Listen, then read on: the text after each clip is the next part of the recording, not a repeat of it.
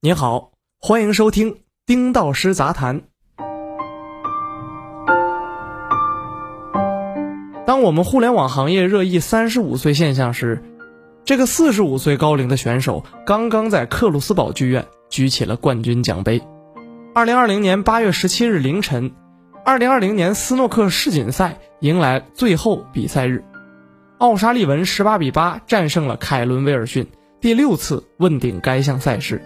此前，这位四十五岁的老将一路过关斩将，先后战胜了塔采亚、丁俊晖、威廉姆斯、塞尔比等五位顶级选手，跻身决赛。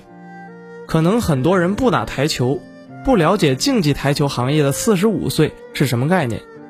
这个行业的四十五岁，大概相当于互联网行业六七十岁的老头子，比马云、张朝阳还要大龄。九九六是三十五岁的福报，劝退三十五岁员工，三十五岁没有晋升空间。这两年互联网行业三十五岁现象愈演愈烈，我周围有不少朋友也认为，人一过三十五岁啊，就拼不动了。三十五岁，这个本该属于职业黄金期的年龄，但在实际求职中，不少三十五岁以上人士应聘工作感到困难重重。我通过智联招聘。查看了百度、腾讯、阿里、美团等企业的招聘岗位，几乎没有看到对年龄的限制。不过，虽然招聘中没有明确说明，但不可否认，在实际的人力录用时，年轻人的机会肯定会更多一些。到了今天，互联网行业的年轻化已经成为了一种政治正确，有很多企业疏远三十五岁以后的从业者。上世纪九十年代中期。二十多岁的亨德利主宰斯诺克球坛，三十五岁的老球王戴维斯疲态尽显。我们想当然地认为这是一项年轻化的运动，三十多岁的选手没有多大机会。然而这几年，斯诺克行业有三位四十多岁的选手，奥沙利文、希金斯、威廉姆斯，却又迎来了新的巅峰，分别获得多项世界冠军。二零二零年八月十七日凌晨的一冠。让四十五岁的奥沙利文更是刷新了行业纪录，近四十年来最大龄的世锦赛冠军。互联网相比斯诺克，对体力和精力的需求更低，对技能和经验的要求更高，但却鬼使神差的轰轰烈烈搞出来三十五岁歧视现象，实在让人无法理解。看看四十五岁奥沙利文夺冠的场景，那些 pass 掉三十五岁程序员的人力经理不脸红吗？那互联网行业的三十五岁真的是黄金年龄的分割线吗？当然不是。马云三十五岁创办阿里巴巴，王江民三十八岁自学编程，董军四十岁才创办懂懂笔记。我认识的很多三十五岁以上的人，在互联网企业担任各类工种，有管理层，有执行层，各有各的精彩。现在三十五岁歧视。更多的是一种人力资源焦虑之下的跟风，一些企业，尤其是巨头型企业，为了团队年轻化的政治正确，短期内裁撤了大量的老人，让大批的年轻人走上了核心管理岗位，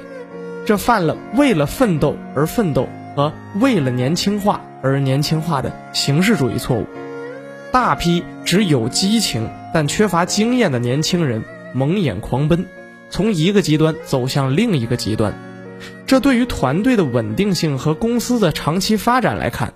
弊大于利。在我看来，老员工和老领导是企业的宝贵财富。他们虽然思想上可能比较滞后，但拥有丰富的经验以及年轻用户所欠缺的业务和管理的专业性。新时期，企业人事层面的关键不在于新司机走老路。而在于老司机走新路，重新焕发老员工、老同志的奋斗精神，就是要让他们接触新鲜的业务和岗位，在新的赛道中为企业创造价值。对于用人的年龄问题上，企业不应该一刀切。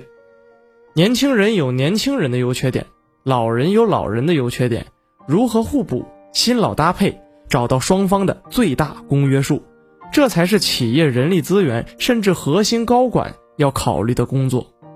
如果为了政治正确而安排大量的年轻人走上管理岗位，只会适得其反。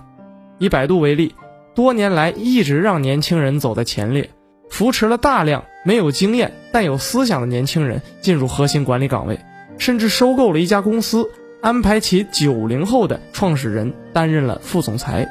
负责重要业务。而这几年招募进来的陆琪等老司机又没能留下，一次次在调整和动荡中完善所谓的组织架构，白白浪费了有生力量。其实大部分的时候，我们普通人的年龄焦虑，都是一些伪焦虑。把手机里的逻辑思维、樊登读书会之类的公众号或者 APP 取关卸载，焦虑能缓解一大半。今天的就业环境其实比过去十年好了太多太多。尤其自媒体、微商、灵活就业等模式的出现，让任何人只要有一技之长、肯付出，就能通过新兴的互联网渠道获得一定的收入，缓解焦虑。写在最后，当然，无论如何，企业只有不断的更新组织、优胜劣汰，才能永葆创新力和竞争力。但是，年龄绝不应该作为优胜劣汰的指标。本文作者丁道师，欢迎订阅我们的频道，我们下期见。